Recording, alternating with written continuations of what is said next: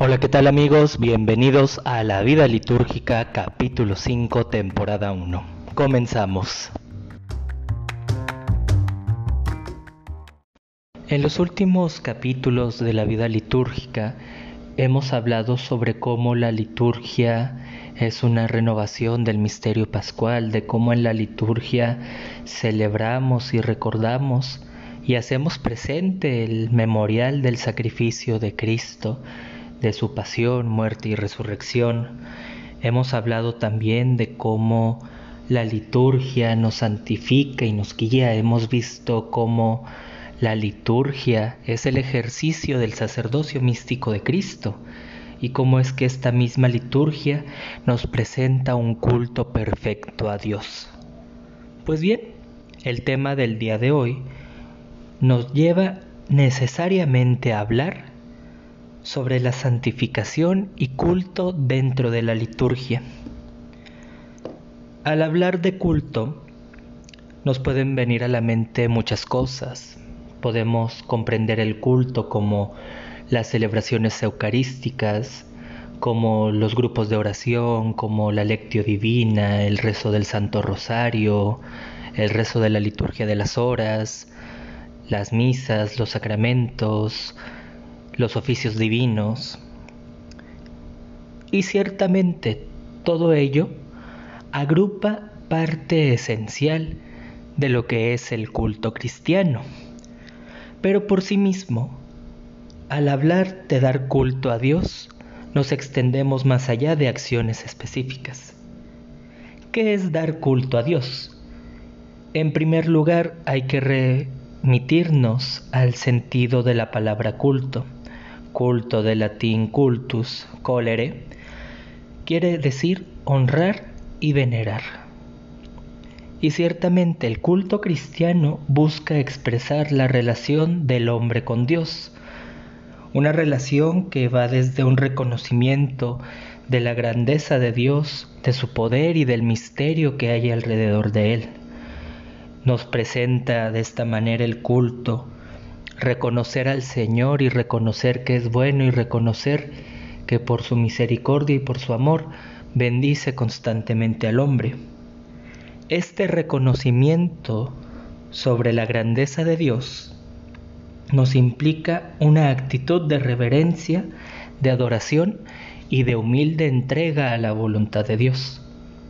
Esta parte del culto podemos denominarla como una actitud interna ya que esta actitud interna nos invita al reconocimiento interior de la grandeza de Dios, un reconocimiento que emana del corazón del hombre y que lo expresa para darle gloria a su Creador.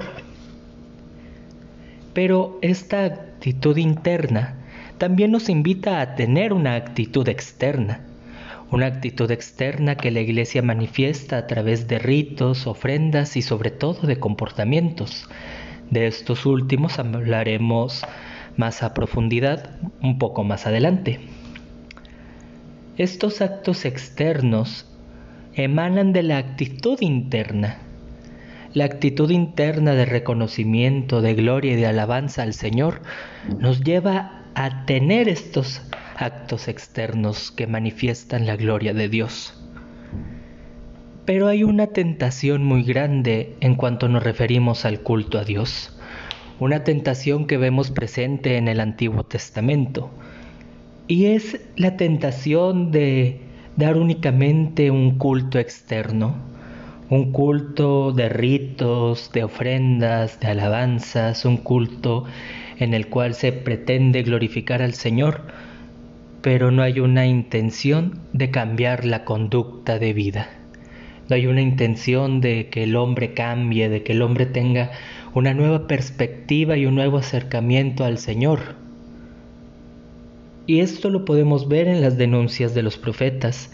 Ya Isaías lo hacía y llamaba una conversión de corazón, una conversión en la cual el hombre no se quedara en la limitación de pensar y de creer que únicamente por ofrecerle al Señor un cabrito o unas tórtolas no tenía que cambiar de vida. Y nuestro Señor Jesús también hace esta denuncia al ver cómo es que el pueblo de Israel ya no le rendía un culto al Señor en espíritu y en verdad, un culto que pedía la absoluta cumplimiento, el absoluto rigor de la ley del sabbat, de dar culto en el templo, una ley que pretendía únicamente signos exteriores, que ciertamente estos signos exteriores en los cuales manifestamos el culto a Dios son necesarios y son parte de este culto perfecto que rendimos al Padre. Pero el momento en que nos quedamos únicamente en purificarnos las manos y bendecir todos los platos que se han de comer, pero no tener una conversión de corazón y un acercamiento a Cristo, pues es ahí cuando empezamos a ver que hay un conflicto en nuestro culto. Cristo presenta un nuevo culto. Cristo, al venir a la tierra, nos da un culto nuevo, un culto en espíritu y en verdad, un culto en el cual el sacrificio eterno es Él, viene a darnos la vida y la salvación. De esta manera podemos ver que Cristo con su llegada inaugura un nuevo culto, un culto que no se queda en los signos exteriores, sino que nos llama a una conversión de vida. Y es así como a través de este nuevo culto que Cristo instruye en su pasión, muerte y resurrección, en su misterio pascual, vemos la novedad del culto que Cristo proclama. Un culto en espíritu y en verdad que nos trae una espiritualización en el cual el culto ya no es un hecho meramente formal o un mero simbolismo, un culto de interiorización, un culto donde hay una centralidad del amor, un culto en el cual se manifiesta el servicio diario y el amor permanente, pero sobre todo un culto en el cual Cristo es el modelo y mediador Cristo se nos presenta como el verdadero y único sacerdote.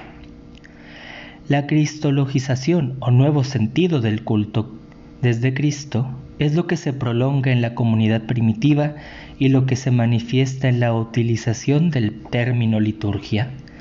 En las primeras comunidades cristianas, tenemos este centro de Cristo en el cual es a través de su ejemplo, de sus obras, de su pasión, muerte y resurrección, que los primeros cristianos viven y realizan sus celebraciones. Y todavía en la iglesia actual, en el caminar de la iglesia, el culto de Cristo, aún a través de la comunión de los santos, de la veneración a María Santísima, es un culto cristocéntrico, un culto en el cual ofrecemos un sacrificio al Padre a través de Cristo que es bendecido por el Espíritu Santo. Así pues, podemos ver que el culto nuevo nace de la vida de Jesús y se celebra en la virtud del Espíritu Santo, de manera que Jesús al hacernos partícipes de su Espíritu nos capacita para ser celebrantes de la liturgia. El culto cristiano es la actualización de la obra sacerdotal, y la adhesión interior y exterior a ellas por parte de quienes renacen a la vida nueva por el bautismo. De esta manera Cristo nos hace partícipes de su culto. Cristo no nos trae un culto en el cual únicamente es un culto de Cristo al Padre, sino que es un culto de todos nosotros redimidos por Cristo, y siendo redimidos por Cristo, siendo también hijos de Dios por medio del bautismo, en el cual Cristo cabeza nos une a la adoración, alabanza, súplica y acción de gracias que Cristo da constantemente al Padre. La celebración litúrgica está al servicio del culto total, pues hace posible la transformación de la vida, posibilitando cada día permanecer más a Cristo nuestro Señor y Maestro. La Iglesia toma como principio a Cristo y nos une constantemente a Él. Cristo, eterno sacerdote, redime a su pueblo y constantemente le acerca la salvación que el Padre quiere para Él. Y es de esta manera que una vez que comprendemos el culto cristiano, nos damos cuenta que la liturgia es la acción sacerdotal de Jesucristo ya lo menciona la Constitución Apostólica de la Sagrada Liturgia, la Sacrosantum Concilium, que el ejercicio del sacerdocio de Jesucristo En ella los signos sensibles significan y cada uno a su manera realizan la santificación del hombre, y así el cuerpo místico de Jesucristo, es decir, la cabeza y sus miembros, ejerce el culto público íntegro. La liturgia nos invita a participar plenamente del culto público al Señor a través del memorial, a través de los signos, a través de ejercer el sacerdocio de Jesucristo que recibimos a través del bautismo. Los fieles con este sacerdocio que nos da el bautismo y el sacerdote con este orden sacerdotal que le infiere el sacramento del orden. Todos estamos invitados a ser parte de este culto público, cada uno en su nivel y cada uno en lo que le corresponde. Ya de esto lo hablaremos en el tema siguiente cuando hablemos sobre quiénes celebramos en la liturgia. La liturgia nos ayuda a clarificar la identidad entre el Jesús de la historia y el Cristo de la fe, algo sumamente importante, ya que como hemos dicho, la iglesia no se limita a recordar a un Jesús histórico, a un Jesús que pasó por la tierra y fue un filósofo, un pensador, un activista social. La liturgia nos recuerda al Cristo que nos da nuestra fe, al Cristo que ha dado la vida por nosotros y que constantemente nos llama a convertirnos de corazón al Padre. Y esta conversión a través de la celebración cristológica de la liturgia impide que la religión prevalezca sobre la fe. En muchas ocasiones llegamos a caer en ese ritualismo de suponer que se tiene que cumplir al pie de la letra con las normas litúrgicas. Claro que sí, claro que tenemos que respetar la rúbrica y la norma litúrgica, pero a partir del momento en el cual nuestro cumplimiento de la norma litúrgica no nace del interior del hombre, no nace de ese reconocimiento interno de la gloria de Dios, esos actos externos que se manifiestan en los ritos que celebramos son imperfectos.